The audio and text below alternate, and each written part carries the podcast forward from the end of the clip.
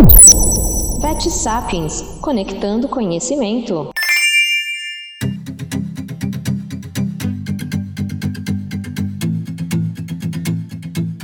Na segunda parte do especial sobre hemocomponentes, a doutora Simone Gonçalves, fundadora do Hemovet, o maior hemocentro e banco de sangue veterinário do Brasil e colaboradora do VetSapiens, traz as principais indicações do crioprecipitado.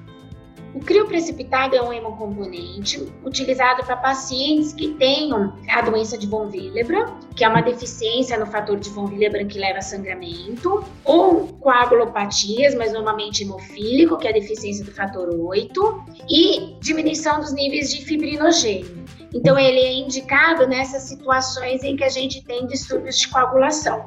Doutora, e como se deve descongelar o crioprecipitado? Tanto o crio precipitado como o plasma fresco congelado, uh, o ideal é que seja descongelado em banho-maria, mas sempre protegido com envoltório plástico. Então, banho-maria de uma temperatura de 37 graus. E como deve ser feita a diluição do concentrado de hemácias? Concentrado de massa, quando é o anticoagulante CPDA1, que é o mais comum nas bolsas de sangue, o valor do hematócrito dentro desse concentrado de massa pode variar aí entre 70% e 75%.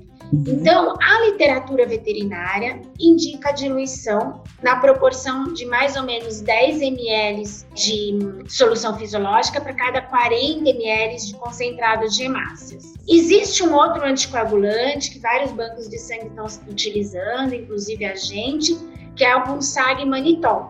Esse sagmanitol é, já tem um aditivo no concentrado de hemácia, então ele fica mais diluído. Então não há necessidade de ter essa diluição do concentrado de hemácia com solução fisiológica. Isso é bom porque diminui os riscos de ter uma contaminação da bolsa sanguínea durante essa diluição.